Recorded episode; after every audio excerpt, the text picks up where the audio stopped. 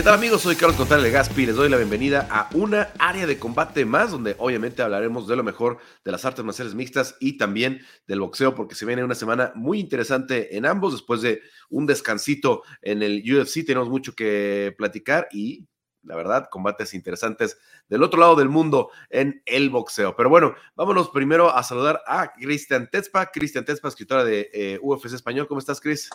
Hola, ¿qué tal, Carlos? Pues contenta ya de regreso a la actividad de este fin de semana con UFC y bueno, todo lo que viene para los próximos meses creo que está súper emocionante. Y también está con nosotros eh, Diego Lecanda de MMA Shock. Eh, Diego, eh, regresamos al UFC Apex y cuidado porque lo que viene a partir de ahorita, UFC 275 en Singapur, el, International Fight Week el 2 de julio, el 30 de julio Brandon Moreno en contra de Kai Cara France, serán unas semanas eh, muy, muy interesantes. ¿Qué tal, eh, Cristian, Carlos? Un saludo a todos eh, los que nos están viendo también. y sí, como dices, han estado anunciando muchísimas peleas. las pláticas se van a poner buenas en, los siguientes capítulos. Y, también muchas cosas interesantes que hablar de, desde antes, ¿no? Como, como va a ser hoy hay algunas carteleras medio, medio flojas, pero nos dan chance a lo mejor de, elaborar en otros temas. Bueno, eh, a ver, Chris, eh, tenemos evento estelar de vuelta en el Apex, en este eh, octágono de menores dimensiones, con dos pesos completos muy grandes. Alexander Volkov, que es muy largo, que tiene mucho alcance para la división, y Jairzinho Rosenstruck, que también abarca mucho espacio, tiene mucha pegada, si logra recortar los ángulos, puede meter en problemas a Alexander. Obviamente, están un poco lejos los dos por, por, las derrotas que han tenido recientemente eh, de la pelea de campeonato, pero son el tipo de nombres que, que la gente sabe que, que, van a dar un espectáculo que en cualquier momento puede haber un knockout. Sí, ¿no? Con dos peleadores tan grandes, con las dimensiones que tienen y los estilos que manejan ambos, eh, creo que es muy interesante este combate, ¿no? Un duelo que se da entre el número 7 y el número 8 del ranking. Los dos vienen de perder, así que los dos van a salir con todos sus recursos para quedarse con esa victoria, para regresar al triunfo, eh, para volver a encaminarse en una división eh, que tiene mucho movimiento dentro del top 5 y cualquiera puede llegar a tener una oportunidad. Entonces, un knockout eh, rápido eh, en esta función, creo que podría llevar al, ganador justamente a levantar la mano y a decir, aquí estoy yo, Rosenstruck tiene mucha menos experiencia que Volkov, pero ha demostrado que tiene mucho poder, entonces creo que por ahí eh, podría alguien tener una oportunidad por el título, no pronto, porque esa división eh, creo que eh, está muy rara en cuanto a movimientos, tendremos eh, también actividad en septiembre, entonces em, yo creo que sí es un parteaguas para decir, bueno, aquí podría estar yo y podría estar listo tal vez a inicios del próximo año. Y, la diferencia que es en milímetros, porque no, no, no, me, no me, se me quita bien de la cabeza esa imagen de Jairzinho conectando en un par de ocasiones a Francis Ngannou, cuando Ngannou venía tirando bombas, y, aunque le pegó primero eh, Jairzinho, eh, con una sola, ¡pum!, lo, desconecta, ¿no? Pero Jairzinho pudo haber sido en ese momento el que, el que accedía a la pelea del campeonato. Entonces, por algo el UFC decide ponerlos a ellos como estelares en este fin de semana, porque saben que puede ser una pelea muy atractiva. Eh, ¿Quién crees eh, que tiene ventaja en esta pelea, Diego? La verdad es que al ser de cinco rounds, creo que mientras más lejos se vaya la pelea, Volkov va a... Es, que es un tema de doble filo. Por un lado, al ser cinco rounds, Volkov puede cansar un poco más a Rosenstruck por, por ser más técnico, por, por ser un poco más atlético y, Rosenstruck está enamorado de su poder, ¿no? Entonces, eh, puede frustrarse si no lo conecta, pero al mismo tiempo, al ser cinco rounds, Volkov tiene que cuidarse durante 25 minutos de, de un solo golpe de Rosenstruck que puede cambiar la pelea. Eh, lo que dices también de, la jaula es muy importante. Eh, eh, yo creo que le va a convenir, eh, le va a ayudar a Rosenstruck esa situación. Volko va a tener que mantener la distancia, stick and move, stick and move, porque si no, un solo golpe va, a cambiar el, destino de la pelea. Y como dice Cristian, ¿no? la UFC luego hace mucho estas peleas en, en cuando tienes a dos peleadores en el 7, en el 8, en el 6, en el 7, como que quieren ver, a ver quién va a tener, quién puede seguir subiendo y quién tiene que ver para abajo, ¿no? Entonces, sí, eh, es, eh, quien sea de los dos que, que, gane, va a tener una oportunidad de, de, pelear por el cinturón si, si junta unas dos, tres victorias más. por, por cómo está la división ahorita. Eh, está, está, está en espera la división, ¿no? Con el campeón eh, fuera de, circulación en todo el año prácticamente. Probablemente pelearé en, el, 2023, si es que no se va al mundo del boxeo. John Jones por llegar, Stipe Miocic en espera de algo así de grande, perdón, y pues ahí con las mezclas, ¿no? eh, Tuibasa, eh, Aspinal, Cyril Gann, ¿no? Esos son los nombres que, van a estar por ahí eh, circulando también. Entonces, es, momento de mantenerse eh, vigente para el que gane, para Yersinho o para este o, para Volkov, a reserva de que se les cuele por ahí Alexander, digo, Arlovsky, porque Arlovsky ya está también en racha de, cinco victorias o algo por el estilo. En fin, ¿qué otras peleas les llaman la atención del fin de semana? Obviamente, eh, les cuento primero las mías, ¿no? Eh, Jeff Molina, que, el colombiano que, todos este, eh, queremos ver contra Sagas, el, el, el kazajo, ¿no? Y, la de Johnny Muñoz, un caso muy particular, ¿no? estadounidense que decide ir a entrenar a, Tijuana en el Entram Gym y que está en su tercera pelea, pero ojo con, con, Johnny Muñoz ante Tony Gravely, porque Tony Muñoz, porque Johnny Muñoz es, es un prodigio del, Jiu-Jitsu, que llegó al UFC con marca de 9-0, tiene una sola derrota en su carrera que fue en su debut, así es que creo que no hemos visto nada de Johnny Muñoz todavía.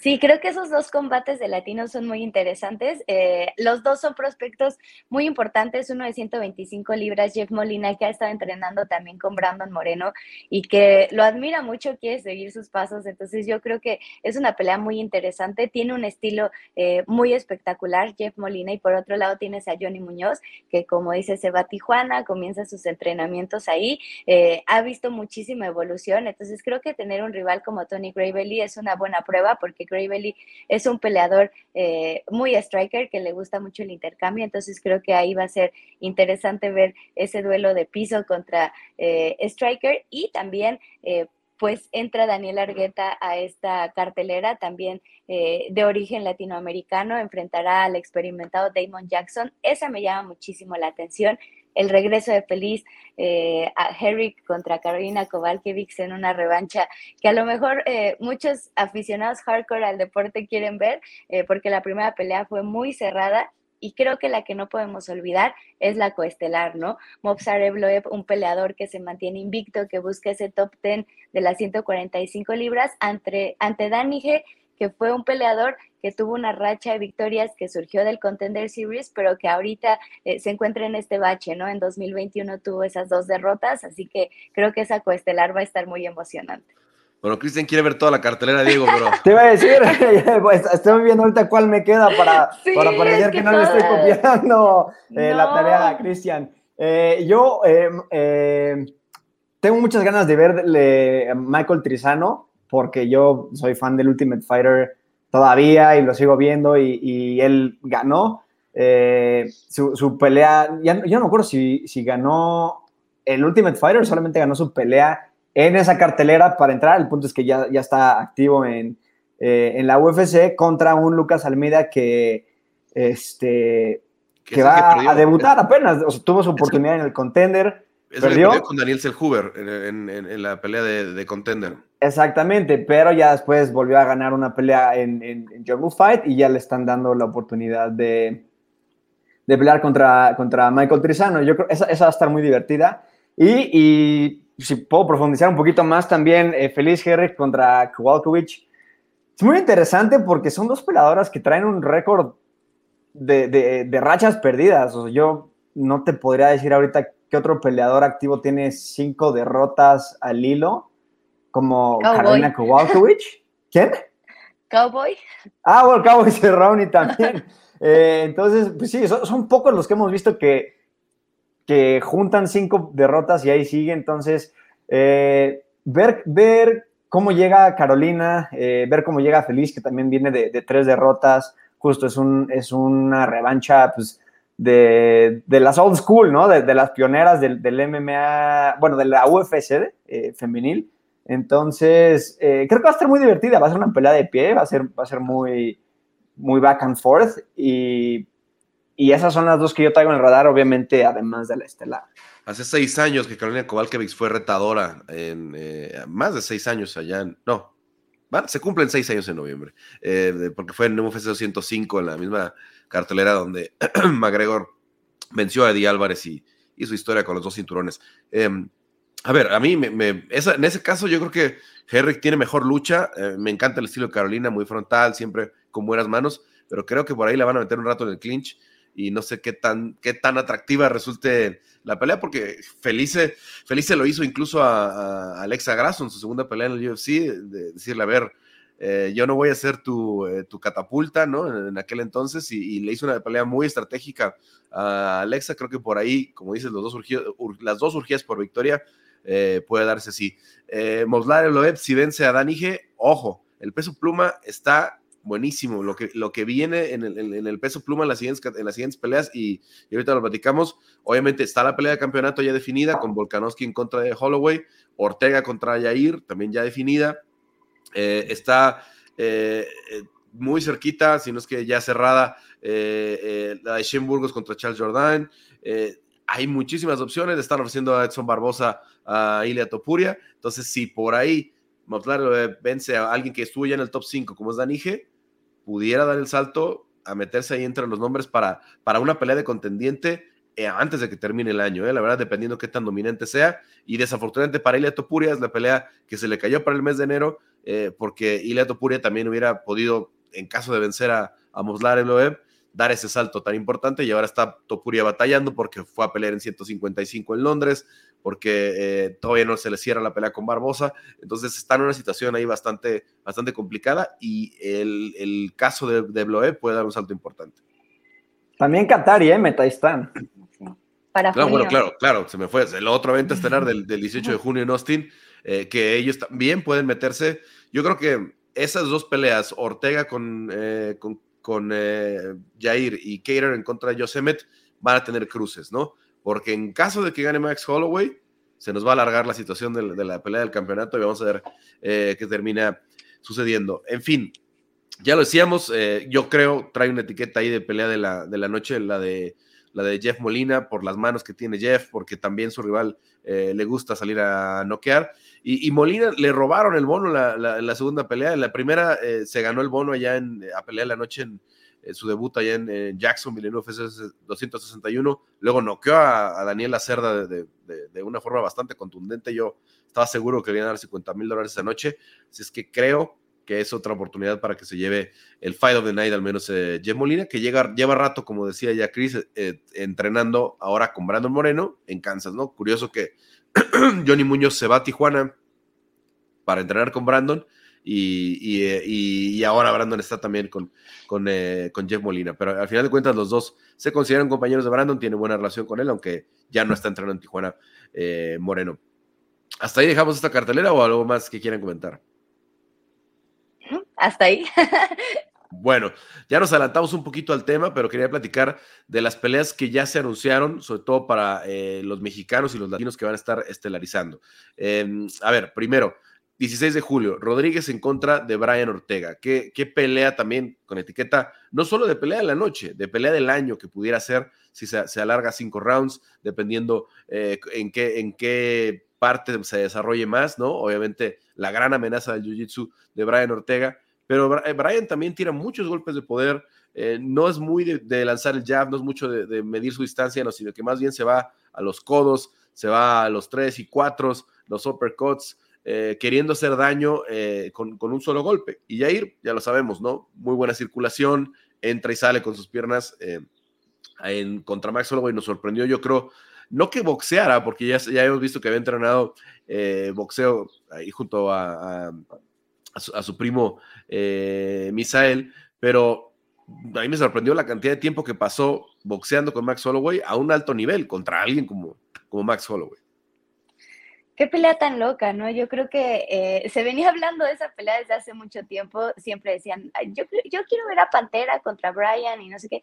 Pero creo que al final era una pelea que a lo mejor todos queríamos ver, pero ya por el cinturón, ¿no? Es difícil eh, ver a dos peleadores em, latinos, mexicanos, enfrentarse pues ya en estas instancias, aunque como dice Pantera, o sea, era la única forma en la que él y yo nos íbamos a enfrentar, ya con algo importante por medio, que en este caso pues es una victoria que podría catapultar al ganador a esa oportunidad. Ahora bien, con Brian lo veo complicado porque eh, pues él ya tuvo esa oportunidad eh, por el cinturón, ya enfrentó a Max Holloway, ya enfrentó a, Alexander Volkanovski, eh, Jair no ha tenido la oportunidad por el cinturón, pero creo que ahora más que nunca el panorama está complicado eh, justamente por lo que mencionábamos antes, ¿no? Lo que viene en esta división con Calvin Cater, eh, con Josh Emmett, peleadores que eh, pues han sido muy activos durante estos últimos años, han conseguido victorias importantes y creo que em, sí habría una pelea extra, ¿no? Pero hablando específicamente de Brian contra Yair, me parece una pelea espectacular. Em, yo creo que va a ser eh, una gran pelea estelar de cinco episodios. creo que los dos tienen muchísimo que ofrecer, la gente los quiere mucho y creo que va a ser un gran espectáculo, pase lo que pase en ese peso pluma. Bueno, eh, Diego, ¿qué tanta es la amenaza de, Brian con esta su guillotina alta, el triángulo, obviamente, todo lo que puede hacer? Eh, contra un Jair que ha aprendido muy bien a salir siempre en buenas posiciones, ¿no? Probablemente él no va a ser, ninguno de los dos, eso es, lo, que, es un hecho, ninguno de los dos va, a buscar un derribo, porque no, no es el estilo de ninguno de los dos. Ni siquiera con el buen jiu-jitsu que tiene Brian, él tiende a, buscar eh, derribos. Entonces, ¿qué clase de pelea te imaginas tú, Diego? Es que justo, esa, es la, parte importante y, creo que es en donde debe entrar un, game plan inteligente por parte de, Brian. Creo que está bien que le guste, que se quiera medir contra, contra Yair, pero, pero o sea, todos sabemos cuál es la fortaleza de cada uno y, no debes de caer en el juego del otro por, por querer probarte, ¿no? Un poquito como cuando John Jones dijo, ah, es que yo quería pelear contra eh, Thiago Santos de pie por para medirme. Creo que hay maneras más inteligentes de pelear y, de ganar, entonces eh, creo que sí es importante que Ortega diga, ok, obviamente mi ventaja está en el, piso, ¿por qué no entrenar un poco más de lucha y, ver la manera de, llevar esta pelea a, donde él está más cómodo y en donde sabemos que, tiene la, ventaja, porque se va a arriesgar a que Jair pues, pues haga su juego, ¿no? Ahora, también eh, me preocupa para Yair, porque si la pelea llega a, irse al piso, eh, lo, vimos contra Frankie Edgar, le, cuesta trabajo salirse de esas posiciones. Es activo y va a tratar de amenazar con sumisiones, va, va a mantenerse eh, conectando golpes y, va a tirar codazos, pero la verdad es que contra alguien como, como Brian Ortega, no, no sé qué tanto te, te sume estar haciendo eso y, y el chiste es ver qué tanto ha evolucionado en el piso Yair en caso de que, de que se dé así la pelea, porque eh, estaba analizando eh, pues el, el, historial de peleas de, de, Yair y la verdad es que pues solamente se ha ido al piso con, con Frankie Edgar, en realidad le ha tocado muchos, muchos strikers. Eh. Ahora, pero la división no tiene luchadores, ¿eh? No tiene muchos, Pero, pero tiene peleadores que son buenos en el piso y, y, y justo también por eso mismo Brian debería decir, ok, si soy el único que, tiene una clara diferencia en el piso, ¿por qué no explotarlo más, no? Eh, lo interesante también va a ser en dónde queda el, ganador de la pelea. A, mí no me gustaría que, sea una eliminatoria por el cinturón, porque los dos vienen de una derrota y no creo que una victoria sobre el otro amerite una pelea de campeonato. A lo mejor ya está eh, firmado, ¿no? Que, el, ganador eh, pelea por el cinturón. De todos modos, ese cinturón, como dices, o sea, si gana Max va a ser un relajo porque todos modos ya Volkanovski ganó dos veces y van a ser la quinta. El escenario ideal es que ganaran Jair y Alexander para que haya una pelea nueva de campeonato, ¿no? Porque en caso de que ganara Alexander y Brian, viene de, pelear el, año pasado. Y en caso de que ganara eh, Max, tendrías que repetir como en Alexander, o incluso Max y Jair acaban de pelear también. Justo. Y, también algo importante, lo último que quiero decir es, eh, Jair no ha enfrentado a tantos peleadores top. Está viendo en, su último, en sus últimas cinco peleas, los dos comparten tres oponentes. Comparten una derrota contra Max, comparten una victoria contra Korean Zombie y comparten una pelea contra Frankie, que pues, obviamente Ortega ya vimos lo que le hizo y vimos lo que Frankie le hizo al Pantera, ¿no? Pero la diferencia está te estás confundiendo porque eh, eh, estás hablando de Jair de, hace cuatro años en una pelea que le detuvieron y no, sé si no viste los, cómo salen los scrambles Jair, o sea, no, no, ya no, ya no, no hay hoy, probablemente un Ilia Topuria, probablemente un Mauslare Bloev, eh, que todavía están un poquito atrás, pero no es el caso ni de Ortega, ni el caso de Holloway. Probablemente eh, un Alexander Volkanovski que sí tiene una buena base de lucha y, un centro de gravedad similar al de, al de, al de Frankie Edgar, pero ninguno de estos que están por ahí circulando pudiera meter en ese tipo de problemas a Yair, ni siquiera Ortega, porque Ortega lo que va es directamente a tomar el cuello, directamente a trabajar una sumisión, no, no al dominio y el gran long pound. Nunca hemos visto a, Brian hacer eso. No, pero es, justo, o sea, el punto es qué tanto ha evolucionado cada uno. Eh, que Brian haya, haya llevado su juego más lejos y, y, que además haya visto que la manera de ganarla Yair es esta, ¿por qué no, por qué no aplicarlo, no?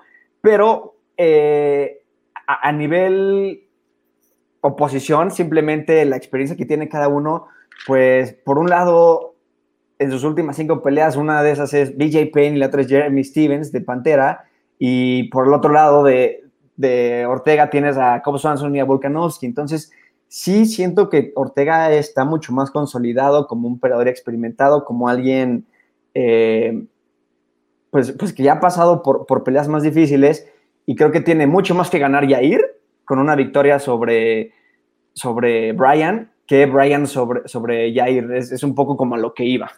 Sí, para el caso de Brian casi es un hecho que él tendrá que ganar una más, ¿no? O sea, es muy difícil porque ya perdió contra los dos que, están peleando por el, por el campeonato, entonces sería un poco extraño, ¿no? Pero en el caso de Yair podría dar algo fresco, sobre todo en el caso que retenga eh, Alexander eh, Volkanovski. Vamos a ver, vamos a ver cómo se, se desenvuelve Em, ese combate. Em, Cris, ¿algo más que quieras agregar del tema Ortega-Yair?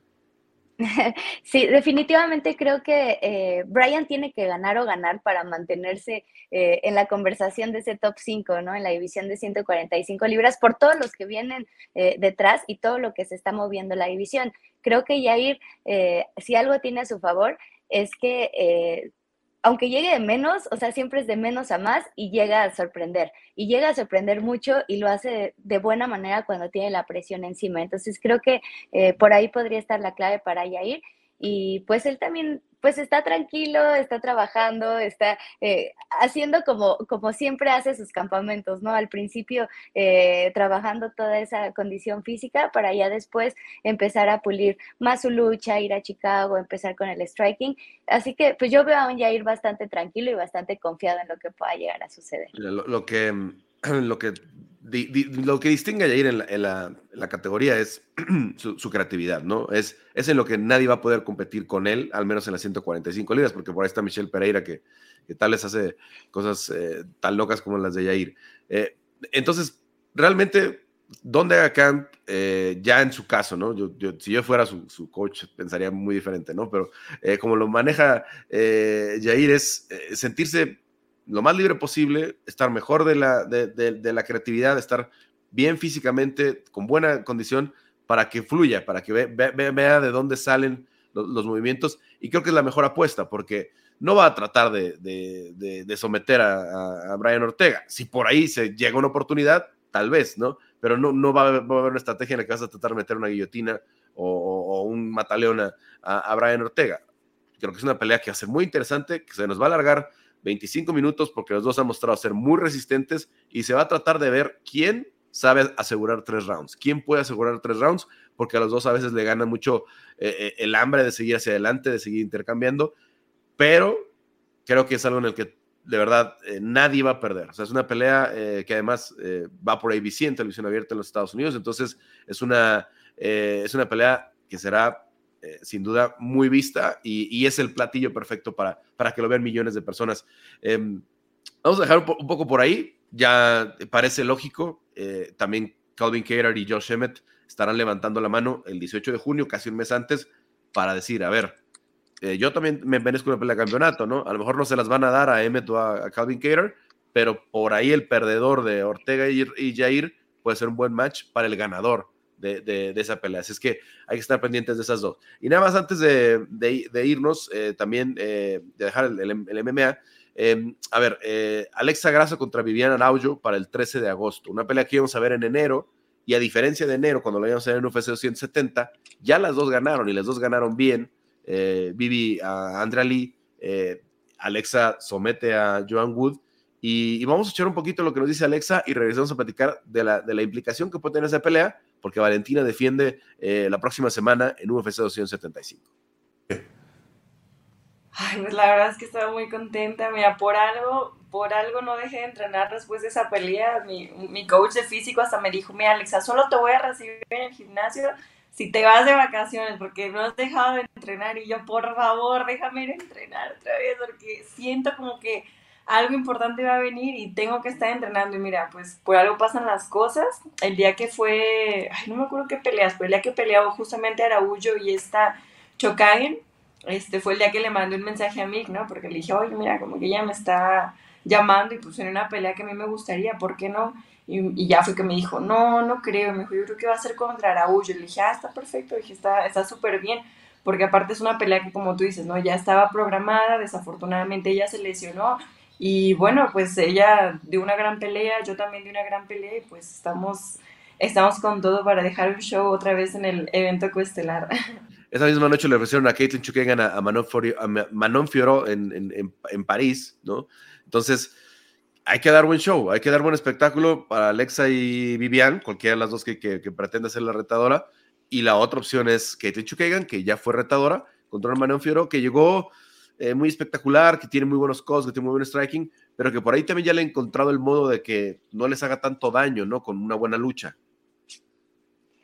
A mí la verdad me gusta mucho esta pelea con, de Alexa contra Vivi porque creo que las dos han evolucionado mucho. Lo que vimos de Araujo contra eh, Andrea Lee me pareció una gran muestra de lo que ha podido trabajar la brasileña después de eh, pues haber estado en tantos problemas contra Andrea Lee, haber salido de esas y después haberla vencido por decisión. Creo que lo hizo bastante bien y creo que Alexa eh, viene enrachada, viene invicta en estas 125 libras. Ella quiere pelear por el cinturón si se puede este año y si no a principios del que Creo que es una gran prueba para ella porque Vivi tiene muy buena pelea de piso, pero Alexa también eh, ya demostró que ha trabajado mucho en eso, ya tuvo su primera victoria por sumisión, así que creo que será una gran prueba para las dos y esa eh, gran pelea que necesitan eh, para ponerse en los reflectores de esa división de 125 libras, que también está complicada, porque si gana Valentina, ella ya dijo que quiere subir a 135, entonces pues habrá que ver qué movimientos hay, ¿no? También en las próximas dos Yo hablé con Valentina, no está convencida de eso, ¿eh? o sea, está esperando ver qué, qué, qué, pasa. Qué, le resulta interesante.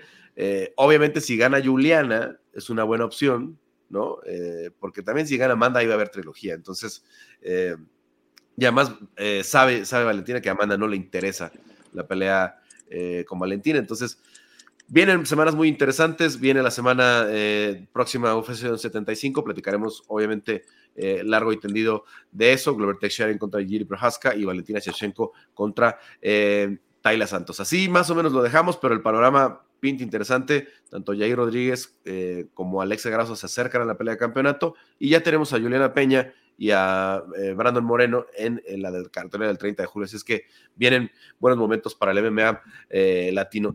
Em, Diego, nos tenemos que ir.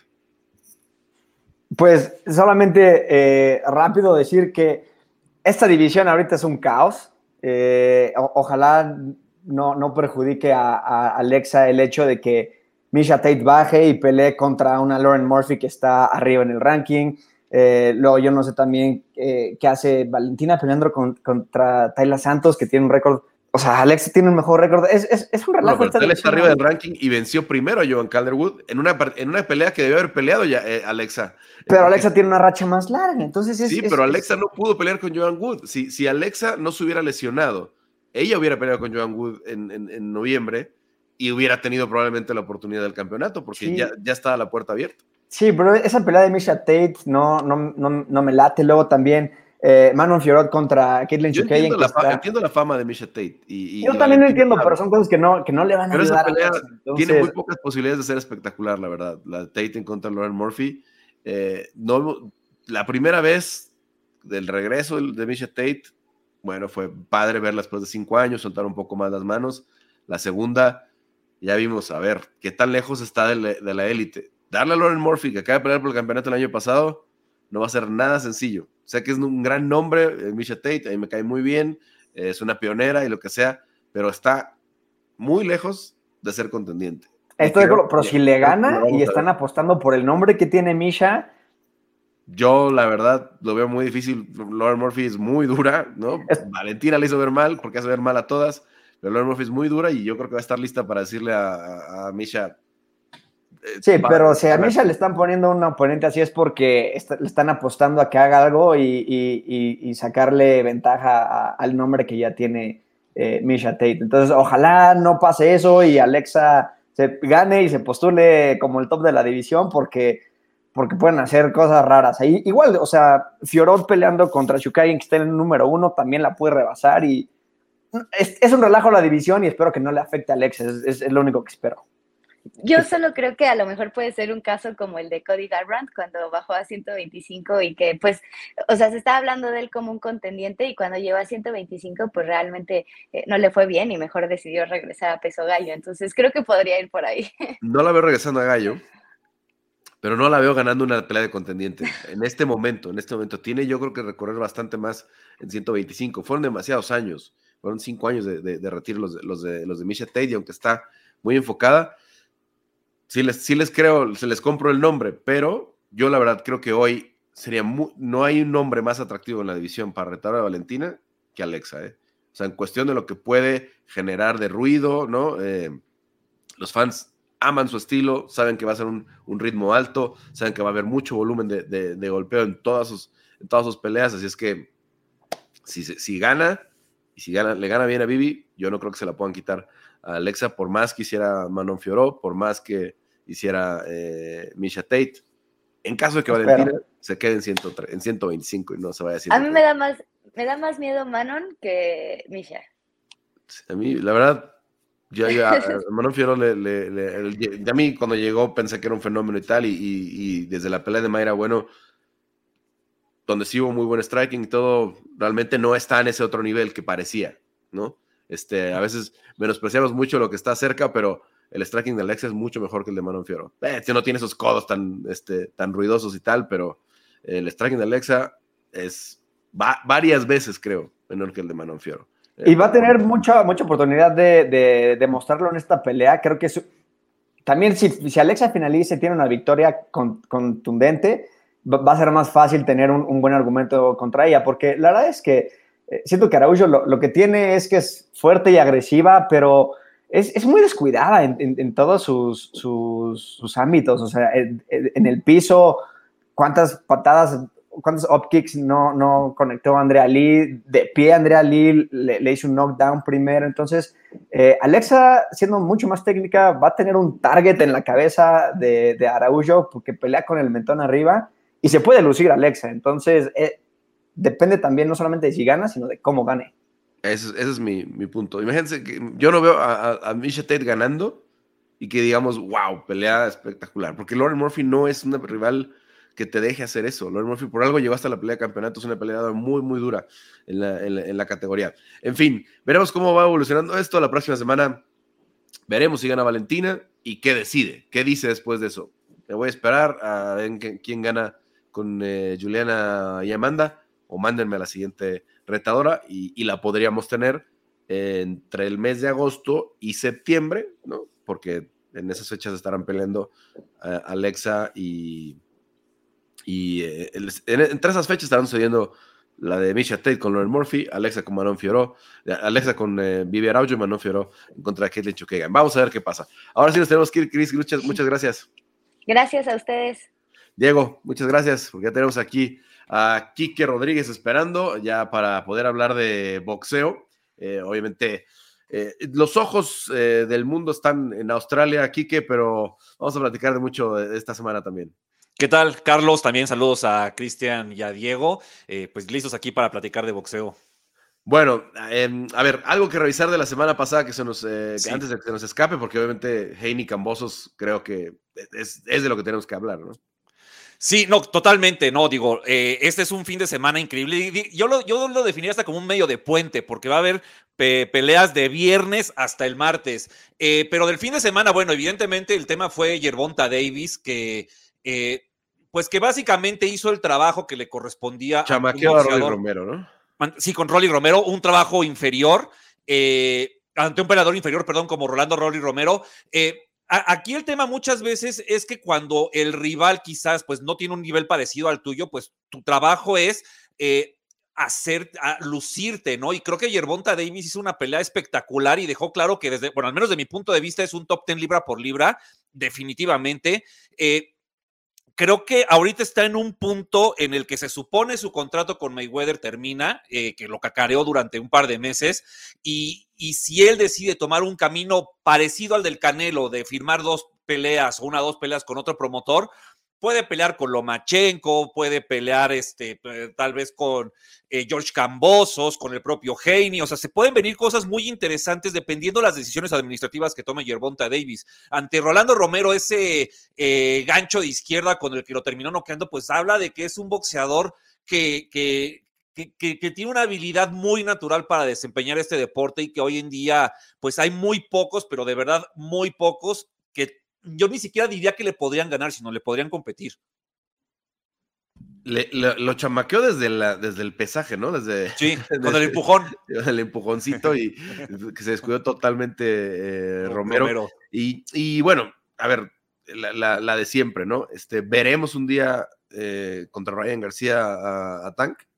Pues mira, Ryan García lleva pidiendo, cacareando esa pelea tres años. Eh, a, mí me parece que es una pelea en la que eh, pues depende de los promotores, ¿no? Porque ya si Oscar de la Hoya ya dejó claro que, a Jaime Munguía, que generaría muchísimo menos ingreso y muchísimo menos eh, eh, difusión mediática, como Dazón no iba a tener participación, bueno, si, si, es la de Ryan García contra Devin Haney y, Oscar de la Hoya, Golden Boy, y Dazón no tiene la participación que él quisiera, pues veo difícil que se haga, ¿no? Lo mismo del lado de Floyd Mayweather, ¿qué tanto él eh, de verdad quisiera una pelea en la que podría correr cierto riesgo, ¿no? Yo pienso que sería muy favorito Gervonta Davis, pero quizás correría un poquito más de riesgos que en otras peleas. Sabemos que Floyd Mayweather las últimas 15, 20 peleas fueron pues, pues muy cómodas y económicamente muy lucrativas porque la figura era él y me parece que con Gervonta quiere replicar un poquito el modelo, ¿no? Que todo gire en, torno a Gervonta Davis y el rival que sea, pues tiene que haber alguien con quien pelear, ¿no? Vamos a ver qué, le ponen. Hay, opciones, la verdad, pero sí, en, el, caso de los promotores es, a veces muy difícil eh, hacer esas peleas que quiere ver eh, la, gente. A ver, de la semana pasada, ¿qué más? Eh?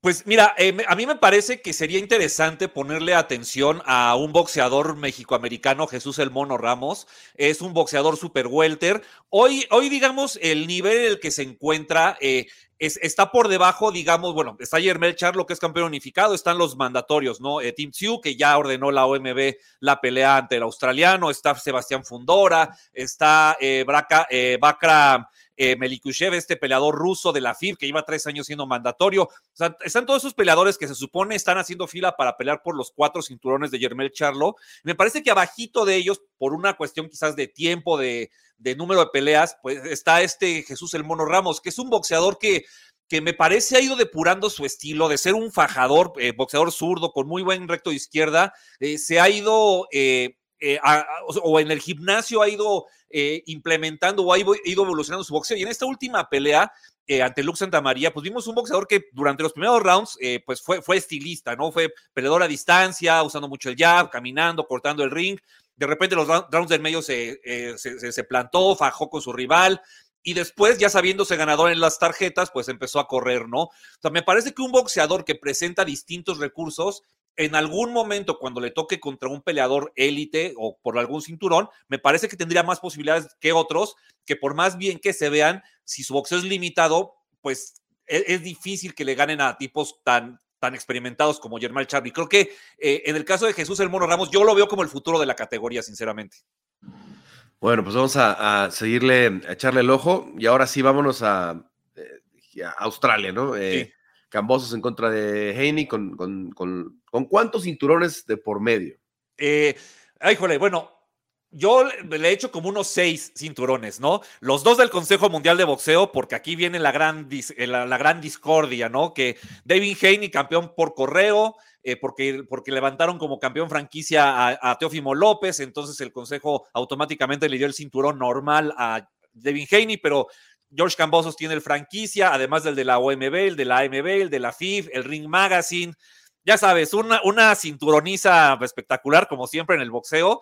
Y, y, nada, se supone que esta pelea al final, pues es un poco para quitarle el asterisco al campeón unificado de los ligeros, ¿no?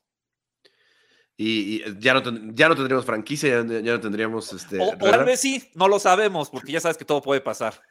Bueno, vamos a ver si, si, luego nos dan otro, otro franquicia. Pero ¿cómo ves eh, la pelea? Obviamente, eh, Cambosos sorprendió a, a Teófirmo, ¿no? Que después se argumentaron ahí varias cosas, una pelea que se costó mucho trabajo hacer, ¿no? Eh, de que por ahí eh, la decisión de ir con thriller a lo mejor complicó algunas cosas para Teófirmo y, y de pronto Teófirmo pasó de que había vencido a, a, Lomachenko, ¿no? Y, hoy pues ya no nos acordamos de él porque más Camboso se ha mostrado una muy buena personalidad como campeón, ¿no? Se ha sabido vender muy bien. Sí, sí, y, sobre todo eh, creo que, digo, a lo, mejor nosotros por estar tan lejos, pues no, no tenemos como mucho conocimiento o no hemos volteado a ver mucho el tema del mercado australiano. Eh, quizás no hay una cantidad impresionante de boxeadores, pero los dos o tres que hay son capaces de, llenar estadios, como sucederá en esta ocasión, que se va a hacer en el estadio Marvel, donde me parece que juegan los, eh, el equipo de rugby de Nueva Zelanda, bueno, de, Australia, perdón, el equipo de rugby de Australia. Eh, y, se espera un lleno, ¿no? Y son ese tipo de funciones, pues que le ayudan muchísimo a la industria del boxeo, porque ver un estadio con 40 mil, 50 mil personas viendo una función de boxeo, pues, pues siempre será una buena carta de presentación para el boxeo y además del buen negocio que evidentemente va a ser Bob Arum y Top Rank. Sí, la verdad, los australianos son muy apasionados. En el mundo del MMA hay una gran función cada año, a reserva de lo que ha venido pasando con el, con el tema del, del, COVID, ¿no? Eh, porque ha habido grandes campeones Em, australianos y la verdad, lo que se vive, ¿no? Ahí, por ejemplo, perdió Ronda Rousey el campeonato con Holly Holm en una noche, creo que había 60 mil personas en, el Marvel, así es que seguramente será espectacular este combate. Sí, y sobre todo que eh, Cambosos al volverse campeón unificado, pues se volvió una especie de héroe local. Por ahí está también el tema de Team Sioux que, que, mencionaba la, la, ya la, eh, la solicitud de la OMB de pactar la pelea con Germán Charlo, Germán Charlo, perdón, si por alguna razón decidieran llevarla a Australia sería otro suceso espectacular. Y, y este tipo de eventos al final de cuentas le vienen bastante bien al box y pues al final de cuentas creo que eh, Top Rank sabe que, que, es un buen mercado el australiano, llevaron una vez a Manny Pacquiao contra eh, Jeff Horn, eh, va a ser una pelea, es una pelea interesante, es una pelea atractiva. Mucha gente no le gusta el estilo de Devin Haney. Sé que no es el más atractivo, no es el más espectacular, no es el que, el, que vas a ver una pelea llena de sangre e intensa, ¿no? Es un tipo mucho más estilista, mucho más eh, eh, pasivo, más inteligente, más de tirar dos, tres golpes y moverse. Eh, creo que es un boxeador más de escuelita, ¿no? Que, que, que hace las cosas muy bien, muy como deben de ser. Y eso hay a quienes nos gusta y hay a quienes no les gusta. Y él además su personalidad es como medio extraña, ¿no? Pero creo que está como lo decías el lado de George Cambosos, que es un, es un boxeador que, que, ha aprovechado el momento y se ha vendido bastante bien y, pues llega como el campeón y pues eso al final de cuentas tiene un valor. Bueno, em, favorito, obviamente eh, Cambosos, ¿no? En casa. Híjole, yo le voy a Haney, la verdad. Eh, pienso que el boxeo de Devin Haney eh, tiene, tiene, tiene las herramientas para, para superar el boxeo de Cambosos, creo yo. Para llevarse al menos siete rounds en las tarjetas de los jueces, ¿no?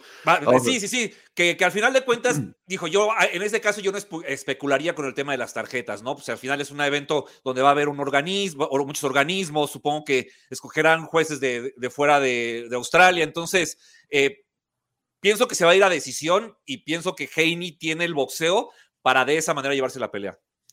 Muy bien, muy bien. ¿Qué otras eh, peleas eh, desde este fin de semana? Ya mencionas que hay, boxeo para, para, aventar. Sí, sí, sí. Bueno, está también la de eh, Stephen Fulton contra Danny Román, una pelea por, por dos cinturones en los peos super gallo. Hoy me parece que la categoría de los gallos, que son, o, son 118 y 122 libras, gallo y super gallo, creo que Creo, creo, que están un poquito escasas, digamos, de, de, personal pero vamos a ver este fin de semana quizás a dos de los tres, cuatro mejores boxeadores de, la categoría. Creo que es una pelea de un boxeador eh, con, muy buen estilo eh, de Filadelfia, eh, como son los de allá, duros, pero, pero con una escuela espectacular de, boxeo, con, con, un muy buen jab, muy, buen boxeo a distancia, ante un Dani Román que es pues que va al frente, que empuja, y, que creo que la combinación de ambos peleadores podría ser un combate bastante interesante. Esta pelea quizás es la menos eh, rimbombante, pero puede ser la más explosiva de todas. Y, por último, Carlos, tenemos el martes una de las, al menos yo, de las tres peleas que más esperaba en este 2022, la revancha entre Naoya Inoue y Nonito Donaire, que es una pelea que puede ser brutal. Ahí si quieren poner su alarma va a ser por ahí de entre las cuatro y media, cinco de la mañana hora de México. Eh, en Japón, en martes va a ser, porque allá pelean entre semanas, son, son, son cosas que tienen los japoneses, pero, pero híjole, si es tan buena como la primera, Carlos, puede ser la pelea del año esta. Vamos a estar pendiente entonces hasta, hasta, el, hasta el martes y ya, ya sabemos que también aquí hay que checar los horarios para, para México, Estados Unidos y, este lado del, del, continente porque eh, también agarran eh, horarios que nos cuestan trabajo, ¿no? Ya sé, sí, sí, sí. Pero, eh, por ejemplo, la de Cambosos contra Heini, poco lo que estoy viendo, y, creo que van a replicar lo que hicieron con Paqueado contra Horn, la van a hacer en un horario de Australia, o, o 12, una de la tarde, para que aquí se vea en sábado en horario estelar y compita justo con la de Fulton contra Román. La de Nonito contra Naoya y no pues ahí sí tocará poner la alarma y despertarse temprano.